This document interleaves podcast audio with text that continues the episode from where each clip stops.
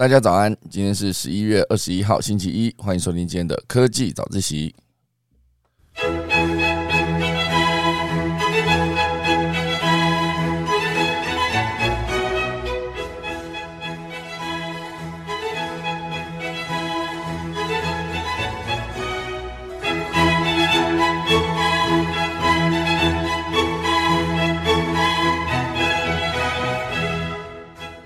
今天科技早自习要跟大家分享的第一大段呢，会是跟股王有关哦，就是大力光。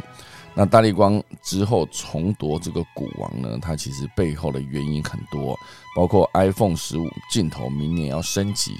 哦，明年 iPhone 十五真的非常值得期待。好，那还有其他包括呃，它要改成 Type C 哈等等，都让 iPhone 十五的议题呢非常的热哈。那当然还有另外一块就是元宇宙。元宇宙其实会有大量的 VR 的头盔装置哦，也都需要摄影镜头，而它并不像是这个手机的摄影镜头，可能就是两三个哦，它可能是更多。一个 VR 的头盔需要的手机镜头，哎，也不是说手机镜头，VR 头盔需要的镜头呢，真的是非常的多的，间接带动了大力光重回股王宝座。那第二大段呢，会跟大家聊到就是文字工作者的天敌哦，就是 Notion AI。大家知道 Notion 吗？就是一个我之前一直讲说我要做就没去做的东西哦。它接下来这个文章呢，它可以全部都由 Notion AI 写出来哦，非常酷。大家来跟大家分享。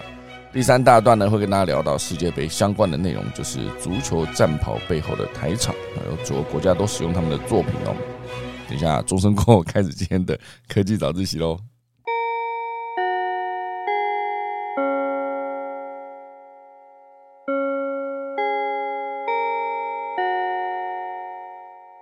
好的，正式开始今天的节目啦。好，今天呢，一开始还是先来跟大家聊聊 Twitter 好了。就是这个裁员这件事情，在戏股现阶段是持续不断的发生的。就是包括这个呃，马斯克，好，马斯克现阶段呢发了一个最后通牒，来告诉员工说，要么就是给我好好的做，要么就是给我马上离开。好，这是一个他之前提到的东西，就是。所谓的长工时、高强度的这个工作，哦，就是他是在美东时间十七号的下午五点，哦就是发了一个线上表单，让所有的员工提，呃，就是自己去勾。如果你愿意接受长工时跟高强度的工作，那你就直接接着做；如果你不愿意，就是领三个月的资遣费，马上离开。哦，那这个做法呢，感觉就是一个下最后通牒的样子。那当然，最近有呃一位刚离开公司的前 Twitter 的高层就形容，伊隆马斯克的这个举动呢，导致员工在上周四大规模的外流，大部分人全部都走了。那当然，这个很多关键员工啊，就是在很多的关键节点上，每个工作流程上都会有一些关键节点嘛。这上面都会有一些优秀的员工呢，也全部都在这段时间内就直接离开哦。这对于 Twitter 来说是非常不妙的哦。所以《纽约时报》也有报道哦，伊隆马斯克随后就召开了这个紧急会议，来避免这些关键员工的出走哦。所以其实呃，马斯克在 Twitter 上任之后呢，做了非常多的变革，包括要求员工一律回到办公室。等等，还有呃，上礼拜提到这个最后通牒，那当然最终呢，这个因为关键员工离职太多，好，所以马斯克现阶段啊，也把一些态度做做了一些软化。而在一个匿名社群平台叫做 Blind 上面，针对 Twitter 相关近两百五十人的民意调查显示，有百分之七十三的人呢是同意接受资遣费离开，而不是留下来。那当然，如果愿意留下来的人呢，给出的原因啊，仍然是相信公司的文化，或者呢，出于他们签证、工作等等的其他原因，他们没有办法马上离开哦。哦，所以这个百分之七十三这一个民意呢，这其实算是一个非常高的一个比例哦。好，那当他们如果全部都离开的时候，那个 Twitter 当然短时间之内呢，可以减少很多的人事开销，不过长期来看。哦，他们要做的很多事情没有足够多的人力，甚至说没有足够多的人才，哦，其实都是做不到的。所以这个就是看后续哦，他们的裁员到底会走到什么样的角度，走到什么样的地步。那当然，另外一块还有那个亚马逊，亚马逊其实也是现阶段哦呃，应该说我上礼拜分享过，他裁员一万人。那他的 CEO 出来表示哦，一万人只是一个开始，开始哦，接下来还是会持续的裁员下去。哦，所以现阶段整个裁员的风潮哦，在整个戏股持续蔓延。那很多呃工作比较好取代的这些人，他们其实都呃非常的紧张啊，因为如果公司不需要你这个员工，那他忙就是把你裁掉，也不需要把你留下来。我之前其实看过一篇文章，之前好像也有分享过，他是在讲说一个人的价值哦。哦，有些人会直接在公司说：“你看我一个人哦，为公司带来啊一百万的业绩好了，可是我却领四万块。”类似这样，这个业绩哦，如果真是以工作者的角度来看，哦，你一百万减掉四万，他会觉得说：“哎，那我多帮公司增加了这个九十六万，难道不能多分给我一点吗？为什么我就是还是？”就是维持这个四万块的薪水，可是这是从员工角度来看了。如果是从老板的角度来看，哦，如果你今天带来的是一百万的业绩，可是你对公司来说就是一个呃，假设我今天再换另外一个人哦，他也是可以直接带来四百万的业绩，他却同意用四万块啊，用四万块甚至三万五，他都不会有意见。那这一个工作岗位哦，它的价值就是三万五或四万，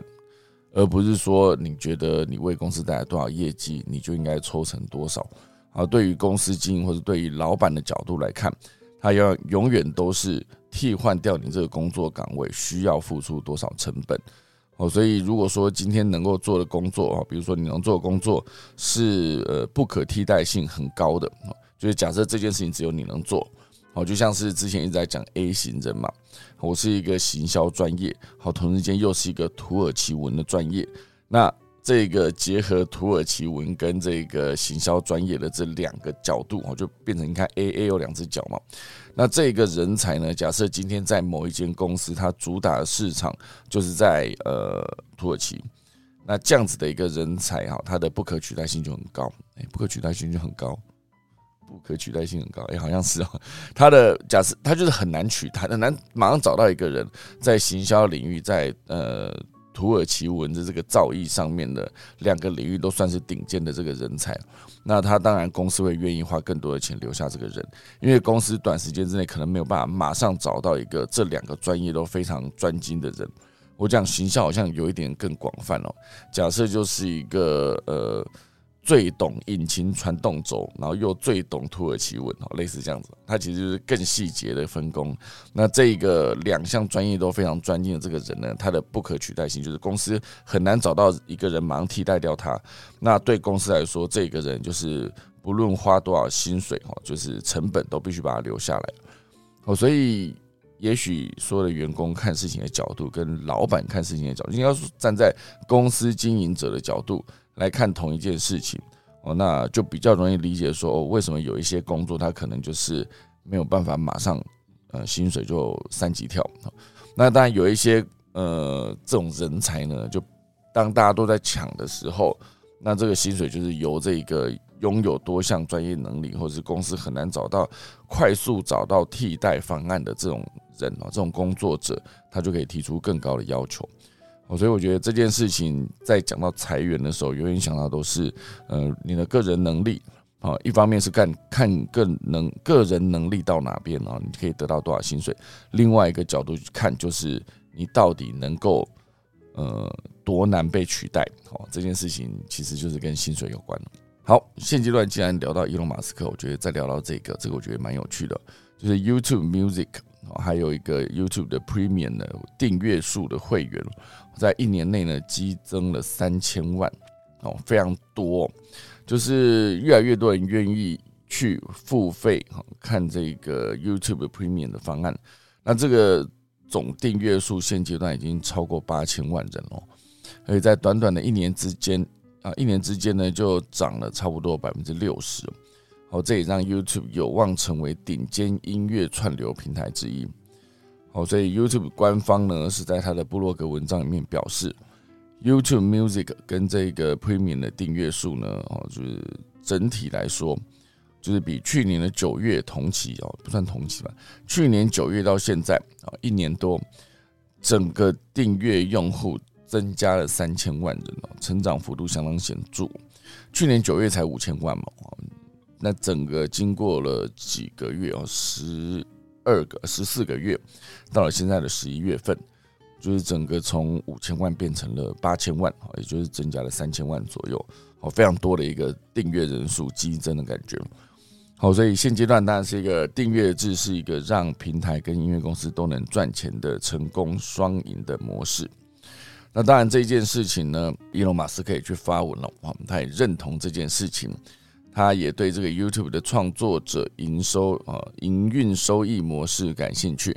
他于四日哈，就是呃之前啊接受专访的时候就会表示，他正在考虑在推特引进长影片的功能。并且让创作者呢可以借此获利，来拯救这个音乐产业。好，这就是呃，伊隆马斯克对于这个长影片或者音乐这个平台，呃，做出了一个回应哦。那显然他应该是蛮感兴趣的。好，那以上就是今天要跟大家聊的前面几则消息啦。那现在就来跟大家聊聊第一大段。第一大段讲的是这个大力光哦，重回股王的地位。股王这件事情，其实呃，很多的公司哦。都非常的希望自己的公司股价可以飙高，就是当它股价一千多、两千多的时候，好像这个大力光哦，它就是因为摩根大通哦看多哦，就是大力光这一支股票的这个报告，所以在外资以及今年最大买超量哦十六点六亿元推升之下，中场呢大涨百分之八点六。哦，收在这个二三一五元哦，两千三百一十五元，重新登上哦他们的股王的宝座。哦，所以这件事情非常的酷哦，因为之前有六大投行都对这个大力光的股价目标上调到两千元以上。好，所以它现阶段就是两千三百一十五元，重回股王的宝座，是否有机会这个王者回归哦，重返荣耀？那就是引发这个市场热议哦。如果一个股价二三一五元的股票，哦，你要买一张，要两千三百万吗？我看错吗？还是两百三十万？哎，哎，哎哎，一时间哦，因为这个股价实在是太高了哈，就跟那种二十三块的不一样。呃，一张应该是两百三十万吧？是吗？我讲错吗？大家？轮券上面有在买股票的，回答一下哈。哦，对我觉得这件事情呢，因为它的二三一五元真的是非常高，毕竟股王不是白讲的哦。就是现阶段，因为元宇宙的题材哈，就是需要大量的 VR 的头盔这种装置哦，它都需要镜头，还包括另外一块哦，就是大陆制的无人机哦，因为它上面还是有镜头嘛。无人机上面都已经飞到高空，很多人就是在无人机做空拍，然后拍出来的画面都非常的壮阔。那当然，这个镜头这件事情呢，呃，如果说现阶段都以这个大陆的厂商来使用啊，就是说大陆的，包括它的顶尖的这个大疆啊，大疆它做的无人机算是全世界最有名的领导品牌，市占率市占率也最高。它里面其实这个镜头呢。当然，很多时刻都会有一个国安疑虑，好，所以现阶段大力光为首的这个镜头商哦，将享有这些转单效益。在多重的因素下，还包括我刚才提到的 iPhone，接下来 iPhone 十五呢也会有镜头的升级，哦，所以这种种的利多呢，都对大力光来说算是非常有利哦。因为明年哈，就是大家很期待的 iPhone，因为它真的是太多议题了。好，包括他用了 Type C，好，包括他有没有可能再把这个镜头呢，直接做一些更新哦，就不是像现在这个 Dynamic Island，哦。我是觉得越看越觉得不好看的，因为一开始就觉得说好像，呃，这是一个蛮新潮的设计哦，然后再后来又觉得说，它这个干扰其实还是存在的，就像我现在常常在看一些这个呃档案，哦，看一些文件。它硬生生就是会有被那个上面那一个刘海遮住的这个这个状况，我就不是很喜欢。哦，所以接下来这个大力光哦，它的股票呢，到底会会不会再往上冲高？因为摩根大通其实是把它的平等呢从中立调到优于大盘，目标价呢也从二零八零元调高到两千五百元哦，非常高哈。二三一五的话就是两百多万嘛，好，两百多万，看一张多少股，好，二三一五乘以一千，好股，好，大概就是它的价格，好，所以一张两百万，好，对了，应该是一张两百万了。那如果说一个两千三百一十五点的话呢，它就是两百三十一万五千，好，是这样讲吗？啊，所以如果说像之前台积电哦涨到五百块，哈。五百六百哈，之前好像从两百多开始起涨啊，一路涨到五百多啊，现在多少一时间讲不出来哈。总之，台积电当时一张就是呃五十几万，那还是很高哈。一张五十几万，还跟一张两百多万，大家如果真的这么有钱，可以去多买几张大力光哈。好，所以现阶段呢，大力光真的是有非常多的利多。可以来聊聊过去他什么样被超车的哈？他在二零二一年的五月三号哦就被细力哦，细是细骨的细，力是利器的利，好被细力超车哈，痛失了长年以来的股王宝座，并且呢一度被信华另外一家挤下，成为第三高的千金股。然而在今年的六月起呢，大力光就王者呃回归哈，股价从最低的一五九零开始往上走。啊，不止时常超车信华，好，跟在今年七月六号呢，以因为这个细力分拆，好，所以一举跃升重返股王。自此自此之后。此后，好不好？可恶，这么难念。好，此后就在于这个信华呢，时而争夺这个股王的宝座。好，所以现阶段因为这个摩根大通哦，就直接给他一个优于大盘的平等，所以他又再次重回股王的宝座。当然，这个讲股王，我觉得就会回想到之前好像二零一二年那个时候还是一三呢，有点忘记了，就是在 HTC 哦，宏达电。当时出了这个蝴蝶机的那个时代哦，他也曾经是股王哦，因为那时候为什么大家都说他是股后呢？总之哦，他的股价当时也是一千五百多啊，非常高。我那时候印象深非常深刻，就是哇，一个宏达电的股票涨到这么多，现在不知道多少了，这很好奇，我来查一下，就是宏达电股价，好现在是五十三块哈。想想看，当初是一千五百多，现在五十三块，哈，蛮低的。现在这个。台积电是多少呢？研究一下哈。台积电现在是四百八十七，好，四百八十七元。好，这是今天第一大段啊。既然跟大家聊到大力光重回股王，我就来跟大家快速聊一聊这个现阶段呃大力光的这个状况。好，大力光一直以来都是台湾镜头这个领域呢，算是领导品牌。它做的镜头就是用在各种手机或者各种需要镜头的设备面，而且持续不断的更新迭代。它就是可以做出非常多的，要么就是它很薄，要么就是看起来好像是呃很很距离很短，可是它却可以变焦哦。然后它的整个镜头的成像也做得非常的好哦。所以身为一个台湾的股王啊，就是这个股王来自台湾，应该说这些全世界啊所有顶尖的手机厂商，它的镜头都来自这间公司哦，真是与有荣焉哦。这就是今天第一大段。第二大段呢，会跟大家聊到就是这个 Notion AI，哈，这是一个可以直接写出文章来的一个 AI 哦，我觉得这件事情蛮酷的。只要你告诉这个 Notion AI 你想要什么样的文案，AI 马上就生成一篇草稿，让使用者呢直接进入编修润色的阶段，减少这些作者冷启动的问题，哦。大家不知道什么是冷启动，对不对？我第一时间看到这个，他写在这个写文章这边，我觉得在写冷启动这件事，我觉得大家可以跟大家聊一聊，因为我也不了解什么是冷启动哈。之前哦，主要就是很多关于 AI 图像生成的一些 App 或是一些服务，当然现在呢，AI 也可以帮大家写文章喽。哦，这个是知名的笔记软体公司 Notion。他就在近期呢测试了这个人工智慧文案生产工具。好，只要你想要，你告诉 Notion AI 你想要什么样风格的文案，比如说你想要写是部落格文章啦，还是你想要写一个招聘的文案，还是你想要写一个行销的文案，或者是你想要写一首诗歌，很酷啊！AI 马上就帮你立刻编写出你想要的内容啊。讲到 Notion，其实现阶段我正在呃转移中哈。我自己是很想要把我之前在这个 Evernote 上面的资料全部转过去，然后就把 Evernote 停掉。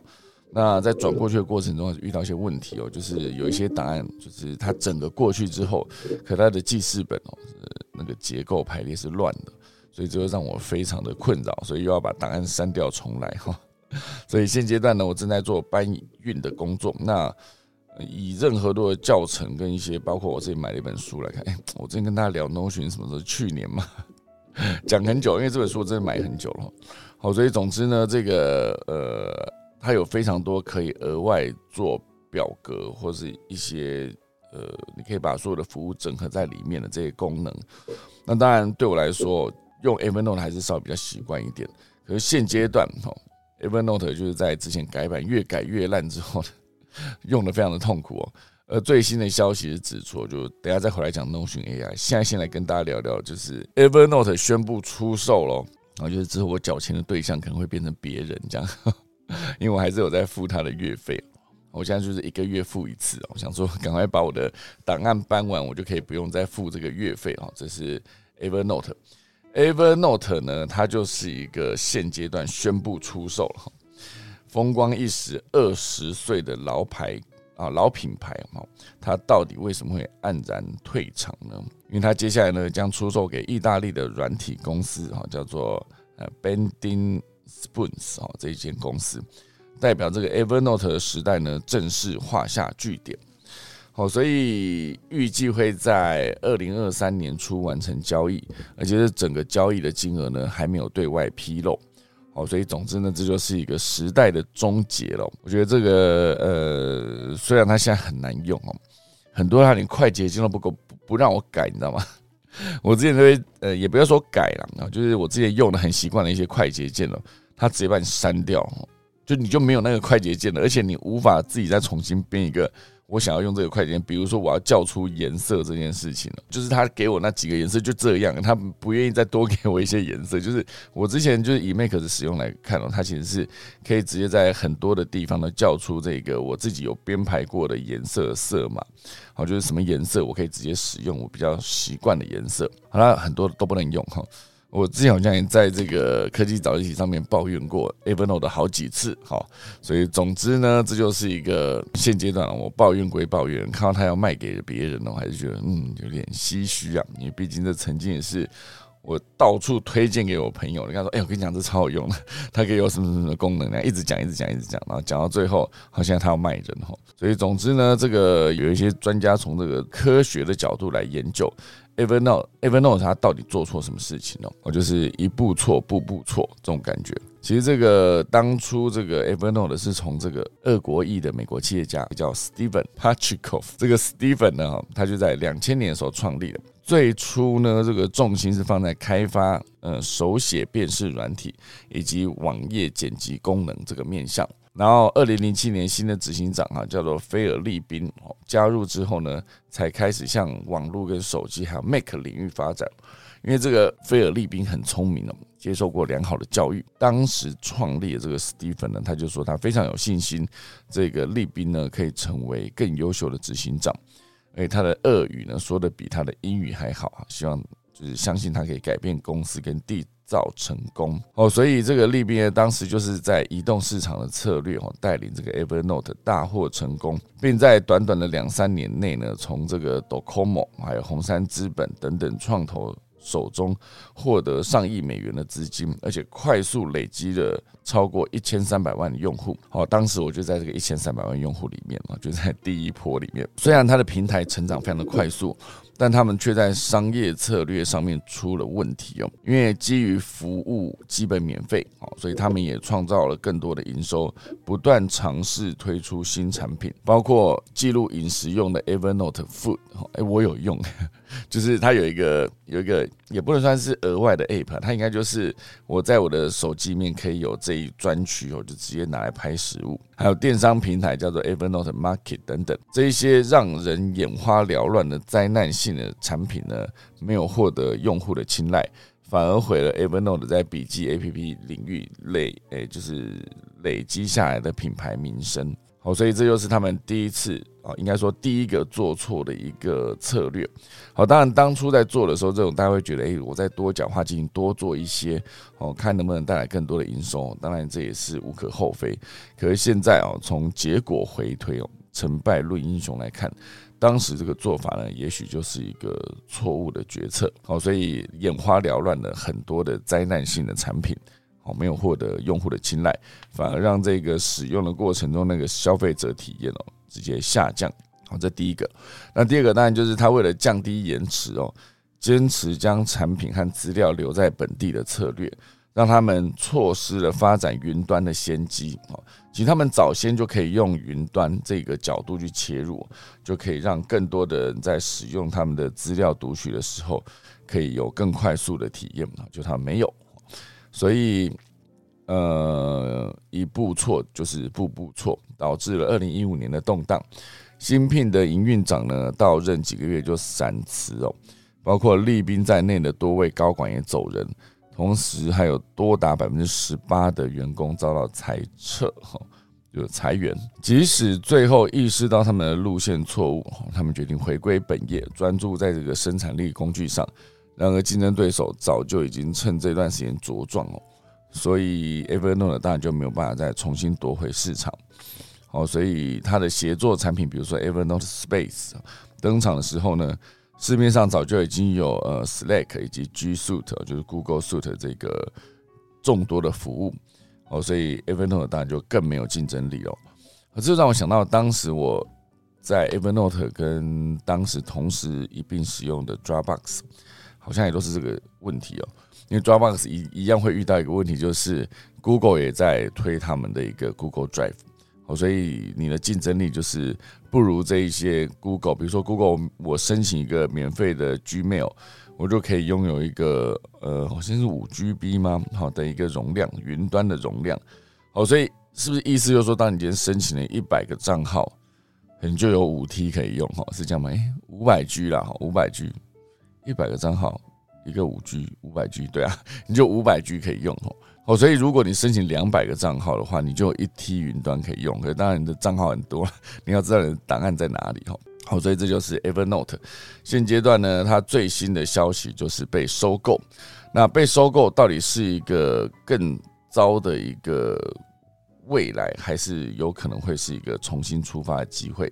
呢啊，这就看后续这一间新接手的公司能够怎么样啊，就好好的利用他们的这个过去的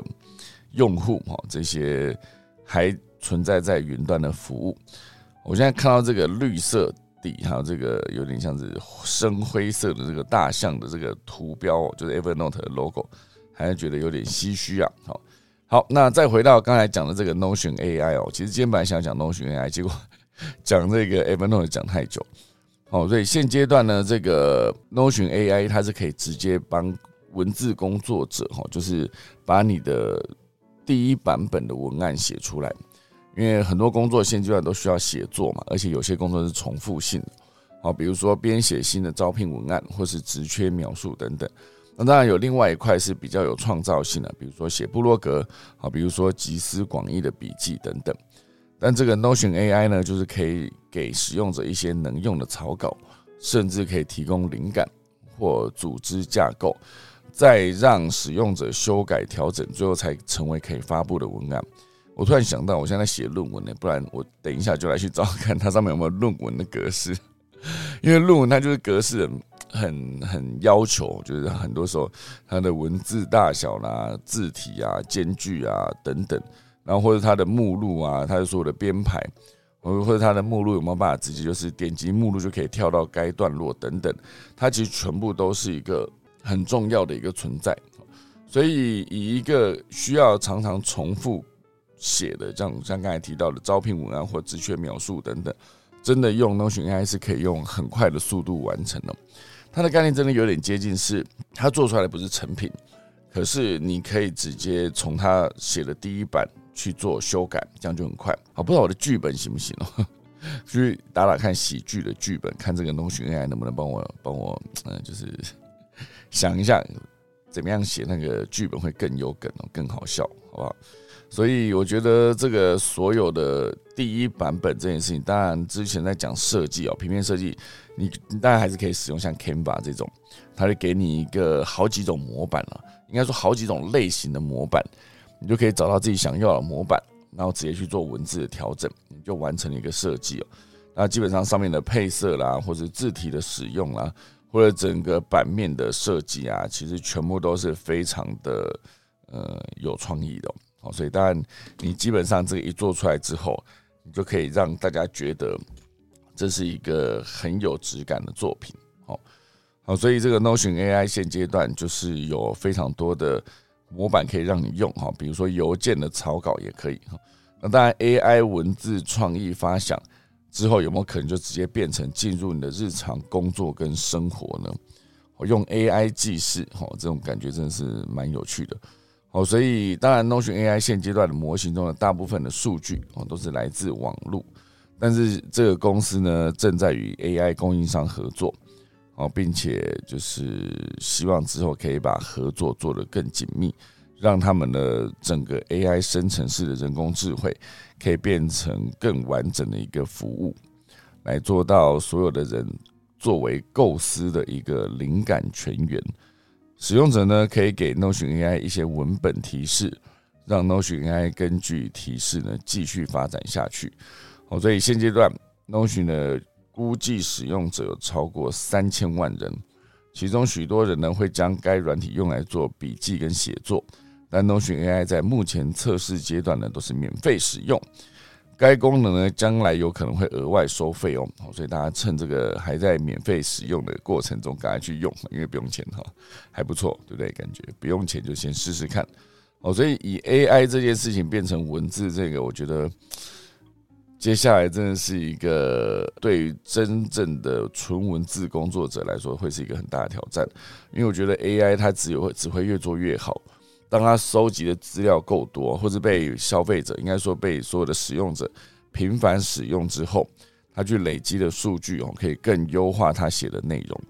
哦，包括一些图文创作，其实也是哦。所有的 AI 它都需要做学习啊，那学习越到位，它就可以辨识的越清楚。哦，我讲的就是那个语音辨识这件事情。一开始在讲语音辨识的时候，其实比如说你在跟 Siri 讲话的时候，一开始 Siri 刚出来的时候，哎，忘记是哪一年了。一开始出来的时候，他其实就是你跟他讲什么，他可能会误会，或者他根本没有辨识清楚。所以越来越优化的现在呢，它当然就是一个更完整的状态。哦，Siri 真的是二零零七年就出现了。我现在讲 Siri，他自己有给我打开哈。所以 iPhone 四 S 的时候就已经可以用 Siri 哦。所以你想看，二零零七年到现在已经十五年了。我这十五年来呢，它持续不断优化。现阶段呢，它就可以直接放在我的 HomePod 里面，接收更多的指令了，它就变得更方便。哦，所以总之呢，大家在 AI 的这个理解上面，其实有非常多可以应用的部分，大家可以多多的去思考如何用，让你的生活变得更便利。哈，好，那现在来跟大家聊第三段哦，就是有九个国家的世界杯足球赛的这个呃。三十二强里面有九个国家哦，蛮高的比例哦。他的战袍呢，也就是他的球衣啊，都来自这一间台厂，台湾厂商，而且还可以做到艾迪达跟 Nike 都青睐。到底如何才能做到这种踢整场也不会破的这种球衣材质呢？而且现阶段呢，环保的材质已经算是各大运动品牌的基本要求。全球第二大再生的这个纸粒厂哈。纸就是一个有，在一个竹子的纸哦，纸粒厂，粒是颗粒的粒，叫做这个纸粒厂叫做远东新哦，它就是拿下了九国球衣的代工大单，哎，它的关键技术是非常呃厉害的哦。那这九个国家包括德国啊、阿根廷啊、西班牙等等这些非常具有冠军冠军相的 战袍，就是德国、西班牙、阿根廷啊。非常具有冠军相的国家队的战袍，背后呢都来自这一间啊远东新这间台湾公司。这个环保材质其实是非常重要的一个存在。好，所以它的关键技术呢，就是过去哦，他有在球衣上面使用这个海洋回收纱，纱就是纱布的纱。这个海洋回收纱当然是有机会在海洋这里面，比如说你回收了非常多呃废塑胶吗？好还是什么，它就可以让你这个呃兼具环保，然后又可以把它做到足够强韧的纱线，才把它做出来的衣服呢，就是环保轻量又不易破损。哦，所以为了不造成这个球员踢球的负担哦，运动大厂现阶段的目标呢，就是不断将球衣轻量化。每一件呢，它甚至不到两百克重哦，非常轻哦，不到两罐养乐多的重量哦。哎，对，相当就是两罐养乐多哈。一个小时内，这些球员在场上跑动的汗水跟拉扯，如果你的球衣非常的轻薄，然后材质又不够强韧的话，就非常容易坏掉跟破掉。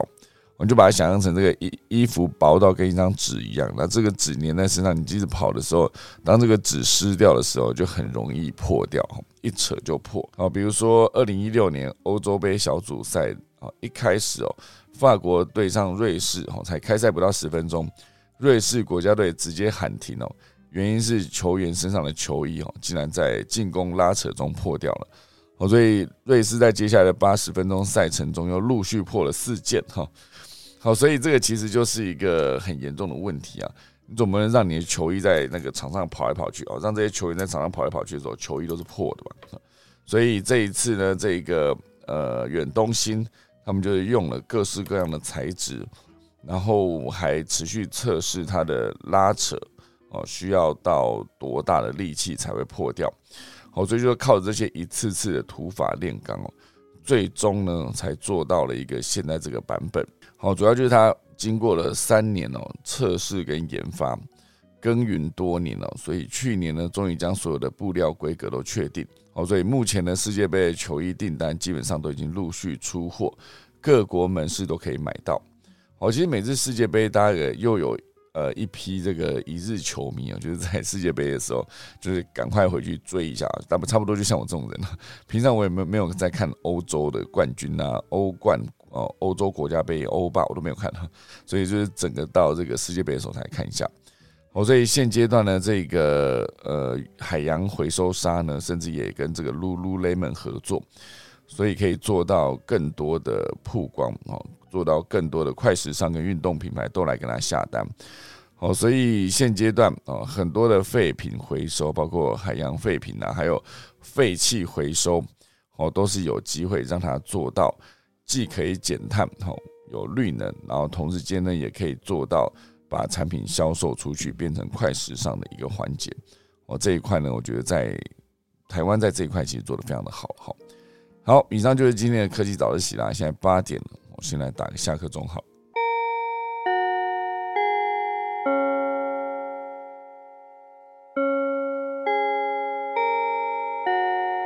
好的，快速来补充一下农民历哦。今天是二零二二年的十一月二十一号，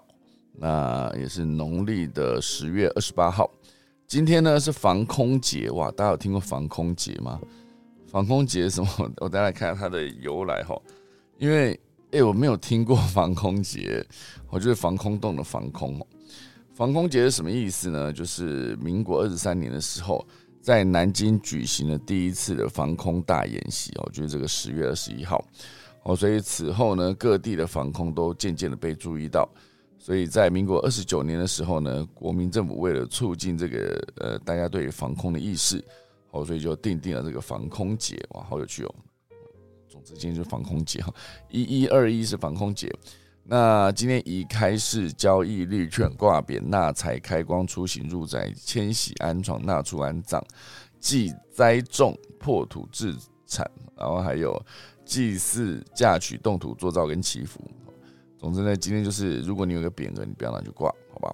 好？啦，以上就是今天的科技早起啊。我们来看一下润雀上面有聊到什么内容呢？大家对于我今天。呃，七点十分才开啊，是不是觉得非常的新奇呀？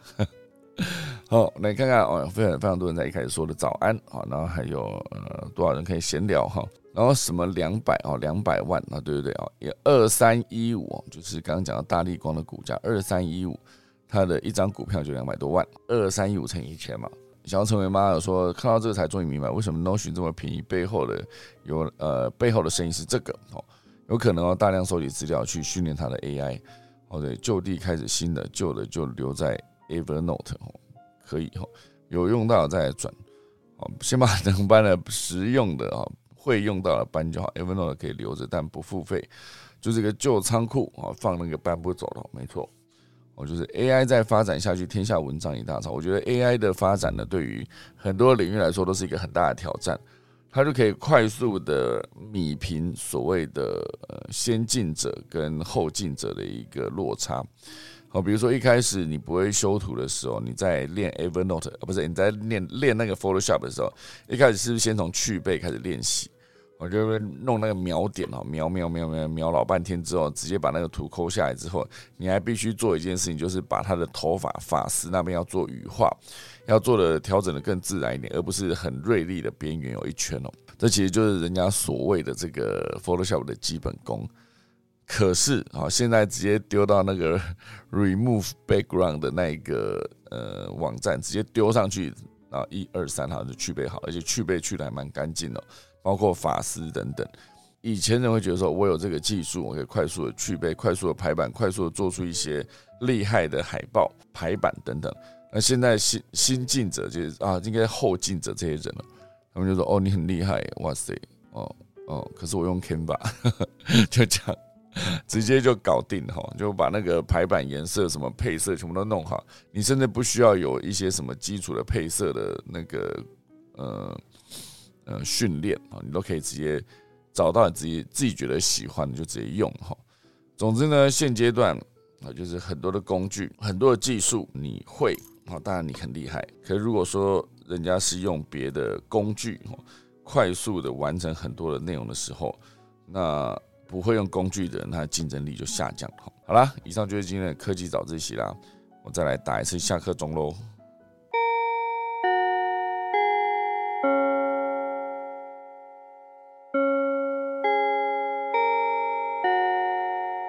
好的，今天就谢谢大家收听，那我们科技早一起，明天十一月二十二号早上再见，大家拜拜。